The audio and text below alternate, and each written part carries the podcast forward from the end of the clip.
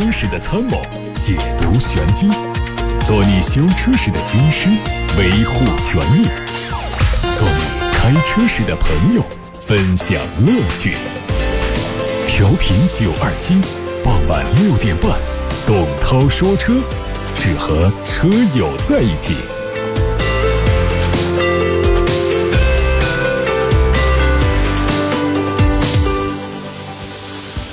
各位好，我是董涛，欢迎来到董涛说车的时间。我们先看新闻，昨天 BMW 品牌旗舰车型新七系登陆武汉市场，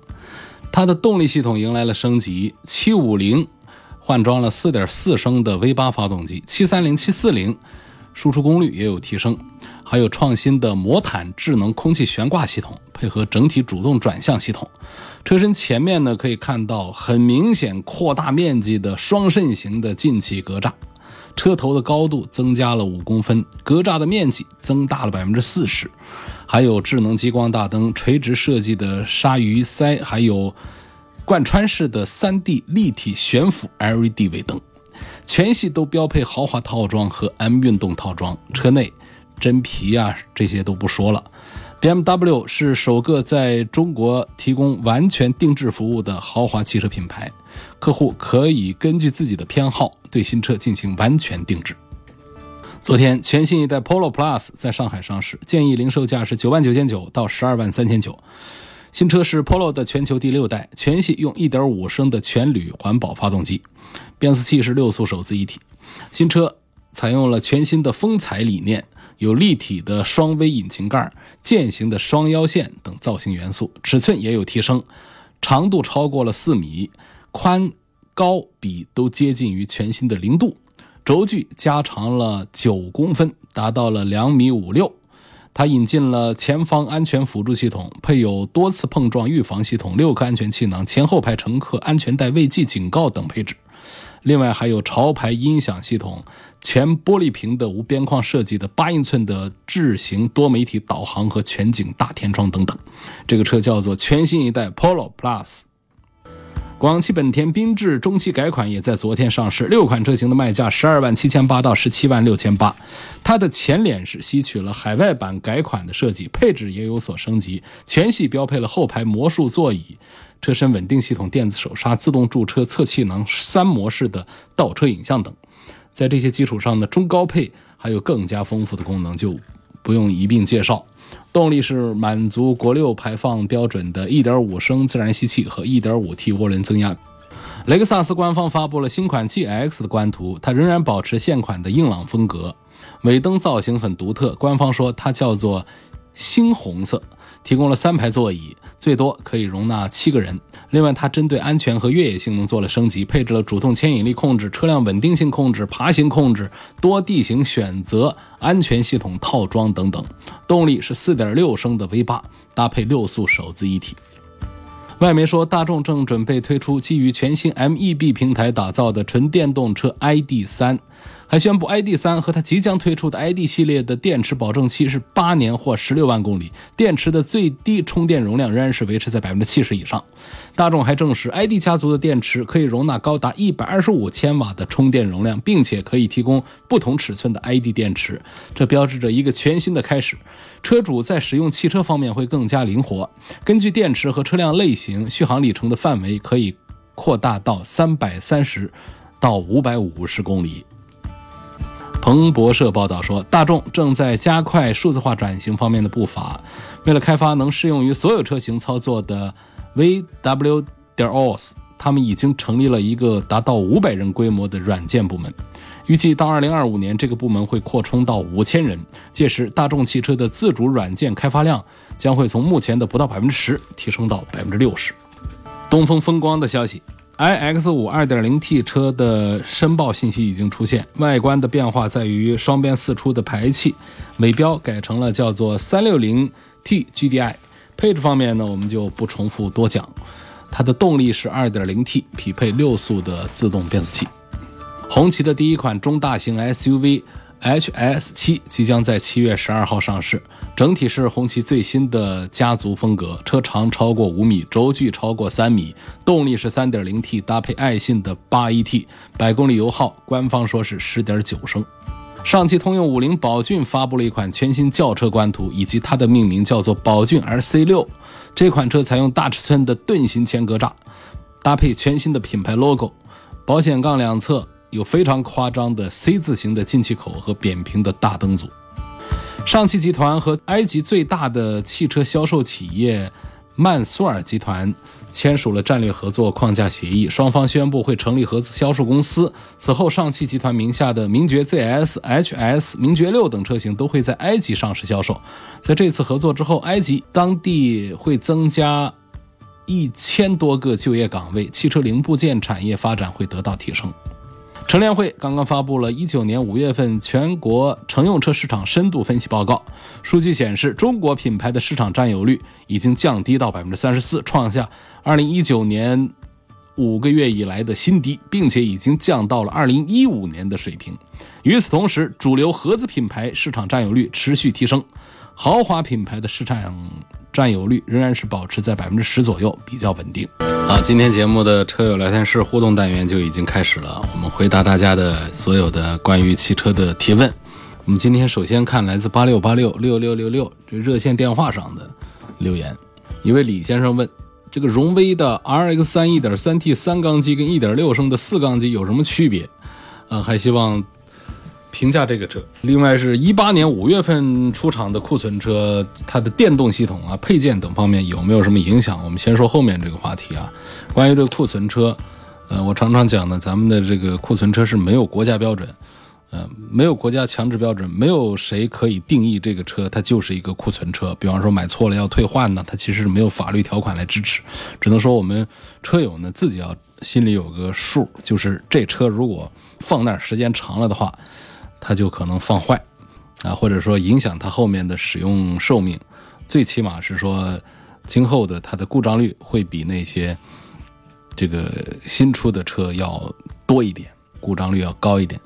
呃，但是呢，他就讲一个经验时间，比方说我们的国内生产的车的话呢，建议能够在半年以内。比方现在是二零一九年的六月份，我们希望是在二零一九年出厂的，这就比较好。那不要。跑到二零一八年去了，那么二零一八年五月份到现在就是一年，一年的这个国内生产的车呢，我觉得就是要谈优惠了，啊，这个不谈优惠就划不来了，因为放一年的车的话呢，就是我刚才讲的那些隐患的那些东西，它可能就会，呃，有可能出现，所以这是一个这个建议。另外呢，就是关于这个一点三 T 的三缸机，还有一点六的这个。四缸机这个话题，荣威的 RX 三一点三 T 三缸机呢，跟这个一点六的四缸机的区别，这个就不是说，呃，是说这个大白菜和小白菜的区别了，这是大白菜和萝卜之间的区别了。一个是涡轮增压，一个是自然吸气，一点三 T 是涡轮增压，一个是三缸机，一个是四缸机，这个区别就很大了。虽然都是烧汽油，都是拿这个火花塞点火，那确实是，呃，还是很不一样的。但是我们可以讲到他们的这个。优势方面啊，一点六的这个发动机呢，它其实是动力弱一些，但是它要平稳一些。一点三 T 的呢，它的动力要强一些，同时也比较省油。但是呢，作为三缸机呢，它在噪音和震动方面呢，相对四缸机稍微有一点弱势。我的观点是在节油、在环保的这么一个大的一个理念之下的话呢，我建议大家接受这些。三缸机的那点震动和噪音，因为它本身并不会带来故障，这是管总的一句话。他不会说这是三缸机，他就爱坏，这个要不得，那就不能买。它不是要坏，它是三缸机的天生的震动和噪音相对四缸机要大一点。所以这一组里面呢，我是其实是比较挺这个小排量的涡轮增压的三缸机的。李先生的问题说，我想买一辆十三万左右的燃油版的轿车。嗯，很看重的就是三大件：操控性、后期保养。然后希望从丰田、本田两个品牌当中推荐一款车。那首先是确认了一点是轿车，然后呢品牌呢锁定在丰田和本田，然后呢还说到了一个十三万的价格，然后还说到了一个操控性，啊后期保养这，那这样的话丰田家里十三万的那就是卡罗拉，那本田家里呢那就是思域。这一组对比当中呢。对车平时稍多一点点关注的话呢，都是觉得从操控性这个角度讲呢，本田的思域是要比丰田卡罗拉好一点的。所以这里呢，就要向这位李先生推荐本田的思域多过于丰田的卡罗拉，这是针对李先生的这几个诉求点来推荐的啊，不适用于所有人的选车标准。再看董涛说车微信公众号的后台的提问，勇敢的兔子的问题是：传统车厂在新车上市之前，会在各种气候、各种路况下对车做实验。那估计呃，这个造车新势力缺少了这一环，不是？造车新势力也不会缺少这一环。造车新势力其实缺少的是品牌的积淀，这是一部分。另外呢，就是整个这个制造体系里面的这种工业的这个经验的沉淀。啊，这个部分呢，恐怕不是说我拿钱啊就可以搞定，就可以买回来的。还有问这个轮胎上面 SUV 标志的，这显然又是一个我重复回答过的问题。我记得在上周的一期节目当中，就轮胎侧面的呃标志标记啊，是做了非常详细的一个解答的，应该是超过五分钟的一个专项解答。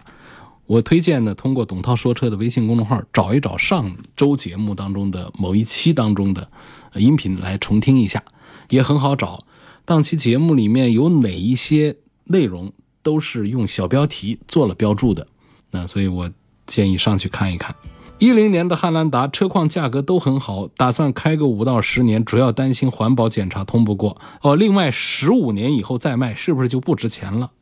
丰田的保值还是很不错的，这个但是十五年，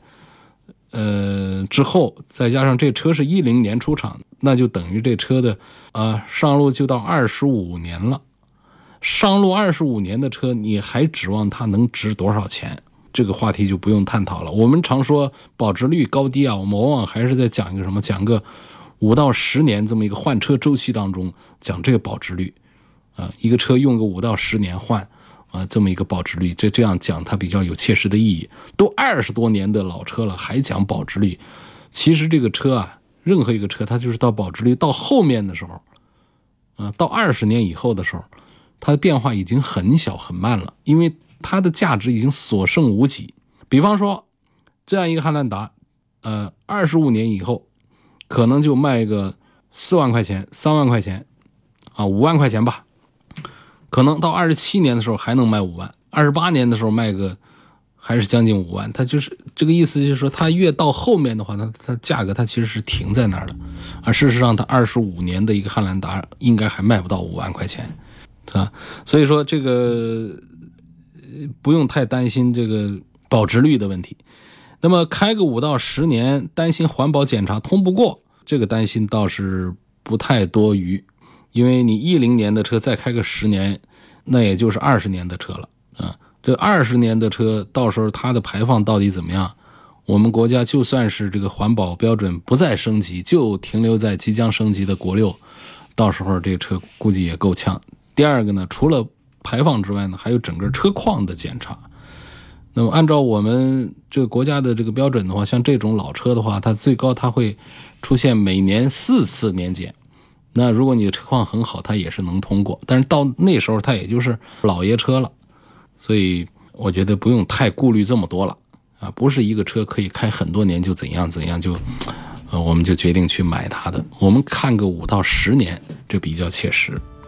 阿尔法罗密欧会不会出国六新款？我预计应该不会出。阿尔法罗密欧这车啊，中国的这些经销商们都已经吃了大亏了。啊，停车场里面呢停了很多，那么通过打折呢会甩出去一些，我想不至于说甩完之后我们再上个国六标准，再重新吃这一道亏。嗯，这个折扣现在都低到了六折以下，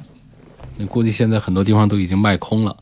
这显然是亏本在卖车，不至于说现在这一降价呀卖的不错呀，于是说我再来一波，你再来一波还卖五折六折的话，那日子还过不过了？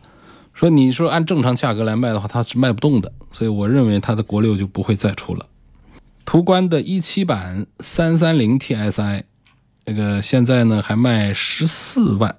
多，问是否值得买？这建立在这个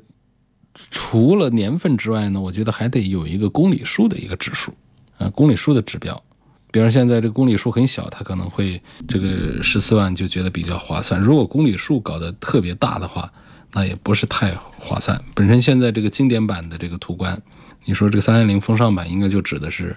呃，这个经典版，呃，三零零风尚版。这个经典版的话呢，现在的这个只卖这个二八零了，所以它的价格呢就会相对讲比较低一些。十四万，我不认为这是一个，呃，特别好的一个价格，除非公里数特别小。我认为十四万就是一个正常稍微偏高一点点的这个一个价格。还问思域和享域三大件差不多，享域又大又便宜，这有啥区别？这不仅仅是尺寸上的区别，那么思域的定位就比更大一号的享域的定位都是要高一些的。嗯，他要把一个车做大呢，其实是比较简单的一件事儿啊。把车做大不难，把车做好才难。所以这个很经典的这个思域呢，它是一个全球车。这个享域啊，它是针对我们中国人喜欢一个肚子大的、这个空间大的一个车啊来打造的。所以说它这个车子呢，就是将近是一个 B 级车的尺寸，但是呢只卖十万块钱。而思域呢，它是一个标准的一个 A 级轿车，紧凑型的轿车，但是呢，它的价格呢是十万起，啊，十万以上往上走。但是你看到的这个动力是一样的，这个很正常啊，1.0T 的这个涡轮增压的。我觉得，如果说是讲这个家里要乘坐舒适啊，呃，十万块钱买一个享域呢，还是挺划算的。但是说我们对这个车的这个品质要求更高一点的话呢，我建议还是空间稍小一点的思域，而思域呢也不至于说就那么的紧凑啊。实际上呢，这现在的思域的这个后排的空间其实也还比较大了。希望从质量、售后服务方面、费用方面对比一下奔驰的 E 二六零 1.5T 的轻混，还有 E 两百的这个 2.0T，谁更好一些？嗯，1.5T 的轻混呢，它的实际动力啊并不弱。嗯，别看它的这个，呃，排量它特别小，1.5T，但是它因为加了这个轻混的这个系统进去之后，虽然说14匹马力的一个电动机加进去，就好像是微不足道，但是呢，这个小电动机啊，它其实呢，这个扭矩还是比较好的。那么加到一块儿之后呢，在低速提速的这个过程当中呢，还是会。有更连贯的这种感受还是不错。四十八伏的轻混呢，现在还是比较主流的这个轻混系统。但是呢，我从这个车的这个呃市场来看的话呢，我觉得还是应该说我会赞成这个一两百啊，我赞成的一两百要多一点。二点零 T 呢，这个发动机要大一些，调的比较低，所以在提速表现上是差不多的。但是我觉得可能在市场上讲这个车子的保值啊各方面呢，大家还是不太认这个轻混版的，还是对于传统的四缸的这个涡轮增压机器会更加的认可一些。所以这组里面呢，我建议一样的价格，一样的动力表现，呃，这个轻混的那种混油的这个省油的这个东西呢，我们略后一点考虑，优先考虑买这个奔驰的 E 两百二点零 T。现在我们看看在董涛说车微博上的一个问题，说能不能讲一讲沃尔沃 S90 的噪音问题？这款车到底值不值得买呀？我觉得也值得买，但是确实它的噪音呢，还有一些设计啊，是有一些呃难以让人理解的。S90 包括它空调的噪音都控制的不好，打开空调稍微风大一点点就吵。那就是最低档的时候呢，从挡风玻璃那边都能传出那种呼呼的风声出来。其实我们这儿还没有从空调的出风口感受到多少的，呃，这个冷风或者说热风。不管是冬天还是夏天，不管是供暖还是这个制冷，它这个出风啊，这这是设计上的一些问题。那包括本身它的这个隔音降噪这个部分，其实也不是像其他的豪华车那样的特别的注意的。这是大家吐槽的一个点，但是这跟这个北欧的这个这么一种造车的这种理念可能是有关系。他们更重视的是安全和环保这两方面，所以你会看到它身上堆砌了很多的主动、被动的安全装置。你也会感觉到车里用的材料都还是很高档，都是很不错的，环保性能还不错。所以这些车呢，不管是讲它的驾驶性能啊，还是舒适性能，其实都不是它所擅长的。啊，所以这个沃尔沃这个车就是这样一种情况，呃，从推荐指数上讲呢，我承认这 S 九零并不高，所以我不做推荐，不推荐这个沃尔沃的 S 九零。我对它试驾过后确实是比较失望，它跟我们中国人的主流的这个豪华轿车的这个消费观念它是有出入的，它是比较小众的一个车。问，呃，买 mini 现在优惠是多少钱啊？我是个新手司机。然后这个是买个 mini 好呢，还是买个奔驰的 GLA 好啊？这 GLA 现在是什么价？GLA 呃国产了，北京奔驰生产，呃最低的官价二十六万多，现在优惠个两万块钱是没问题、没毛病的啊。所以它呢半下地也还是一个二十五六万块钱的呃一个车吧。但是 mini 就要比它便宜一些啊。mini 现在优惠完了之后，它官价最便宜的像。1.5T 的这个 Mini One，呃，它最便宜的都到二十万以下的官价去了，再便宜个两万块钱的话，那就是半下地不超过二十万，啊，所以这就是这两个车。呃，GLA 呢，它是叫做紧凑型的 SUV，可以算是一个假 SUV 啊，我们就把它当一个两厢车看好了。而 Mini 呢，它是一款这个轿车，呃，要两厢的一个小轿车，两辆车颜值都很不错。那应该讲，尤其是 Mini。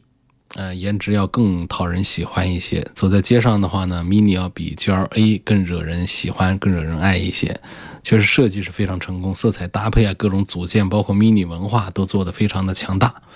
但是我要说的是呢，呃，用过 Mini 的朋友们其实都是心有感触，就是这车外面人看起来，呃，开车的人一定很爽，但实际上开车的人呢，呃，并不一定觉得它好开。啊，或者说有的人说操控性能好，操控性能好和这车好开其实是两个概念。就是这车呢，因为它四个轮子啊，尽量的靠近几个边角，重心又很低，所以呢，尽尽管是个前驱车，实际上喜欢开车的朋友呢，拿着它开着玩啊，它其实是可以跑很快，就是它的这个转弯的极限呐，各方面它都还是很不错，方向也很重手，呃，会有很清晰的路感，就是是这样一种车。但是呢，我们大量的 mini 车主是不这样开车的，他其实希望的是开得很轻松的，mini 办不到，连个挂档动作都得使很大劲儿，方向又重，车门拉一下、开一下、关一下都是很费劲的那种感觉，所以它并不是一个开起来很舒服、很轻松的车。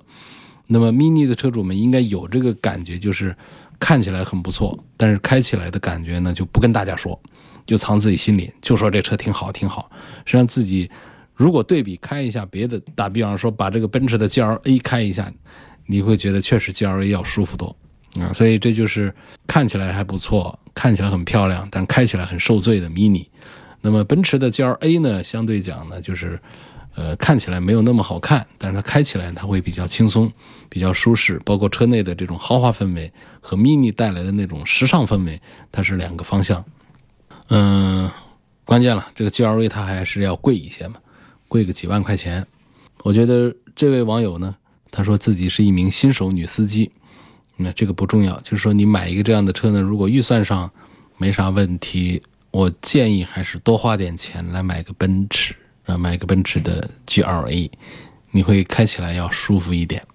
啊下一个问题，来聊一聊旅行车。有位网友啊，在微信公众号上问旅行版轿车的优势和劣势。旅行版轿车呢，嗯，就是比较长的那种两厢车，啊，这样说大家印象会更深一些。呃，不是所有的两厢车都叫旅行车，那种把三厢车的尾巴砍了的那种呢，它就叫两厢轿车。那么它是三厢车的长度，只是呢，它没有三厢车的后面的往下，呃，引擎盖这个地方往下降低的这么一个操作的。它在引擎盖那个地方也很高，一直下来，像个 SUV 的尾巴一样的。啊，这种车我们把它叫做，呃，这个旅行车。那么旅行车呢，我们在国内大家比较早接触到的一个是桑塔纳，然后后来的标致，呃，标致五零五也做了，然后就是再往后的话，大家印象深一点的恐怕会有凯越的一个旅行车，然后马自达六也有这个旅行车。呃，现在呢，这个中高端产品做的要多一点，比方说。奥迪家的啊都有旅行车，呃，旅行的 A 四，然后这个宝马家的也有旅行版的这个五系，奔驰家的有旅行版的 C 级等等，这些都是进口车。呃，但是它在市场上仍然是受众面是比较窄的。呃，像在欧洲的话呢，旅行车是很受欢迎的一个车，这跟他们的用车习惯有关系啊，就是他们爱旅行，他们有很多的休息时间。旅行的话呢，后备箱就要装多的东西，普通的两厢轿车是他们喜欢上下班用的一个车，但是它装载能力太差了。而 SUV 啊这些其实也不需要那么多的越野的这个需要啊，这个所以呢，他们这个旅行车会比较受欢迎。说在这个经济比较发达的这些小国家呀。这个旅行版的车呢，在呃民众的生活当中扮演着非常重要的角色啊，就是崇尚那种旅游的这种风潮下，同时呢，他们家里的这个冰箱大，喜欢到超市里面买好些个东西，然后就是后备箱要装的多。那出去旅行的话呢？一个车顶上想架东西，你轿车也架不了。第二个就是什么呢？同样它是个三厢轿车的一个车长，但是呢，三厢轿车的这个尾箱盖那么低，它就严重的影响了它实际里面的这个装载的这个空间。那就取消了这个盖儿之后，它就一下子把这个引擎盖儿、这个后备箱的盖子把它提高之后呢，它迅速的就可以让它这个后备箱的空间可以增大不少，知道吧？这个车子呢，就是。在中国，现在经济生活水平越来越高，嗯，大家喜欢旅行的情况下，也有一些朋友们他就会喜欢来买它。那么优缺点说一下啊，就是，呃，旅行车有着跟轿车基本一致的驾控感受啊，同时它有一些车还它还配备有四驱，我们就讲光一个前驱或者是后驱的话呢，它也是跟这个轿车都差不多的，它。像 SUV 的话呢，其实要笨重一些，它并不是日常代步的一个比较好的呃选择。那么这个旅行版的车呢，它比较省油啊，这个重心低，车身的动态响应都不错。然后呢，后备箱的这个装载的容量又比较大。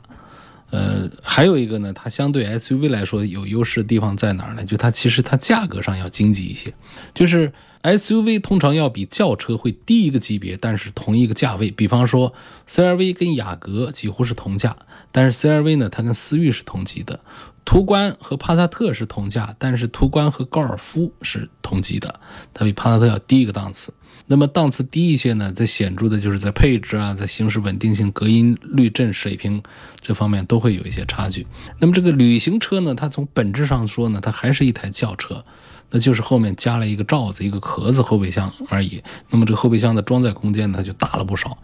啊，就这样的。所以，但是它只是其实从这个成本上讲呢，它跟这个轿车它都是，呃，这个这个差不多的。但是它卖的比轿车贵一些，我觉得这个其实是不恰当的。旅行车在中国火不起来是个什么原因呢？呃，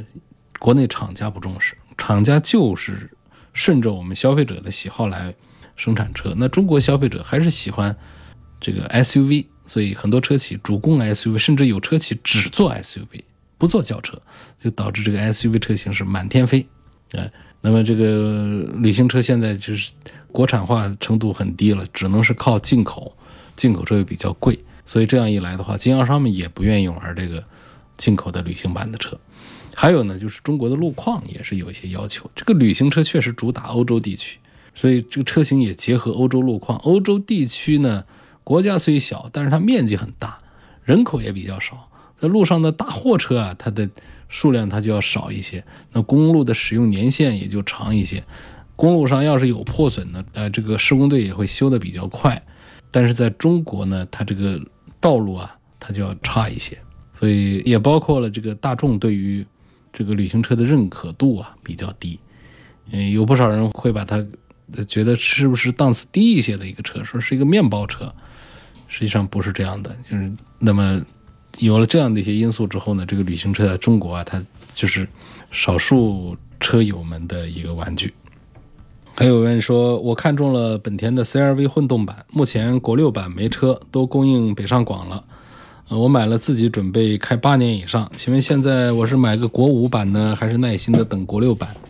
你要用车，呃，你还要等，因为因为这个武汉地区呢，它也没有说是。这个什么时候会强制推国六？预计应该是到明年了，啊，今年应该就不会有。那么我们还要再等半年，就为了这么一个标准，等半年在武汉买车，我觉得这好像也不是一个划算账。嗯，我建议呢，你可以在有国六的地区来买一个国六版本的这个车子。这样的话呢，不管武汉什么时候切换成国六的标准，我们的车都在手上。那么你开八年以上的这种用车的时间的话，到时候这个国六啊，它我们随时要转手的话呢，也不会遇到不能转让、不能上牌的这个风险。事实上，这个不能转让也是相对讲的，就是在国六强制标准的地区，它不能上牌照，但是我们仍然可以卖给没有强制实行国六的地区。当然说过八年、过七年。到底我们还有哪些地区可以不强制执行国六？这个现在也说不准，说不定到时候就全都强制的推到国六上去。那到时候这些国五车大家都只能留在手上自己开了，那就不能再做过户了。希望评价一下三菱欧蓝德这款车的三大件怎么样？后期使用质量可靠性怎样？是买它两点零的还是买两点四的？这车呢，三大件都还是挺可靠的。啊，前期很多这个朋友都发现了，啊，它的这个发动机啊、变速箱啊都是进口。那么现在呢，随着产量大了、时间长了之后呢，也是在国内组装。所以，但是它三大件呢，仍然还是挺可靠的。整车的这个三菱的质量，嗯，不是它的槽点，它的槽点在于车内的这个用料不好。啊，这个车子的做工啊，看起来呢就是那种观感比较粗糙。但实际上车子还比较耐造，那么外观呢看起来还比较精致，就是车里啊就不能细研究。呃，好在它价格卖的比较便宜，所以这个二点零的我还是不建议，因为本身用 CVT 之后啊，它提速都比较肉，它省油比较好，提速比较肉，所以我推荐还是应该买它的两点四的四驱，本身价格不贵，就买两点四的四驱都不到二十万啊，半下地都不到，很便宜，很划算。那接下来我们看到的问题，在微。博上说：“我是个纯新手，已婚一个小孩比较一下昂克赛拉跟新款雷凌，嗯，我很注重的就是容易上手，要好开。我看了一下雷凌的安全配置还挺多的，这个我也是赞成买这个雷凌要多一点。嗯，马自达的车呢，它也也比较好看，而且也属于是技术派。但是呢，马自达的这个销售啊。”在这个日系品牌里面，确实是还是比较弱的。那么广汽丰田的这个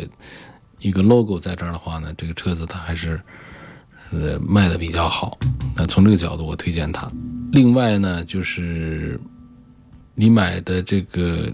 雷凌呢，实际上它跟这个卡罗拉是一回事儿。但是呢，它比卡罗拉呢，因为品牌上雷凌呢知道的人少一些，因此它车子的销量要低一些。车子销量低的话呢，那么它整车的这个定价它都比卡罗拉定的要低一些，所以它显得这个更有性价比方面的优势。我赞成这位网友就考虑买这个广汽丰田的雷凌。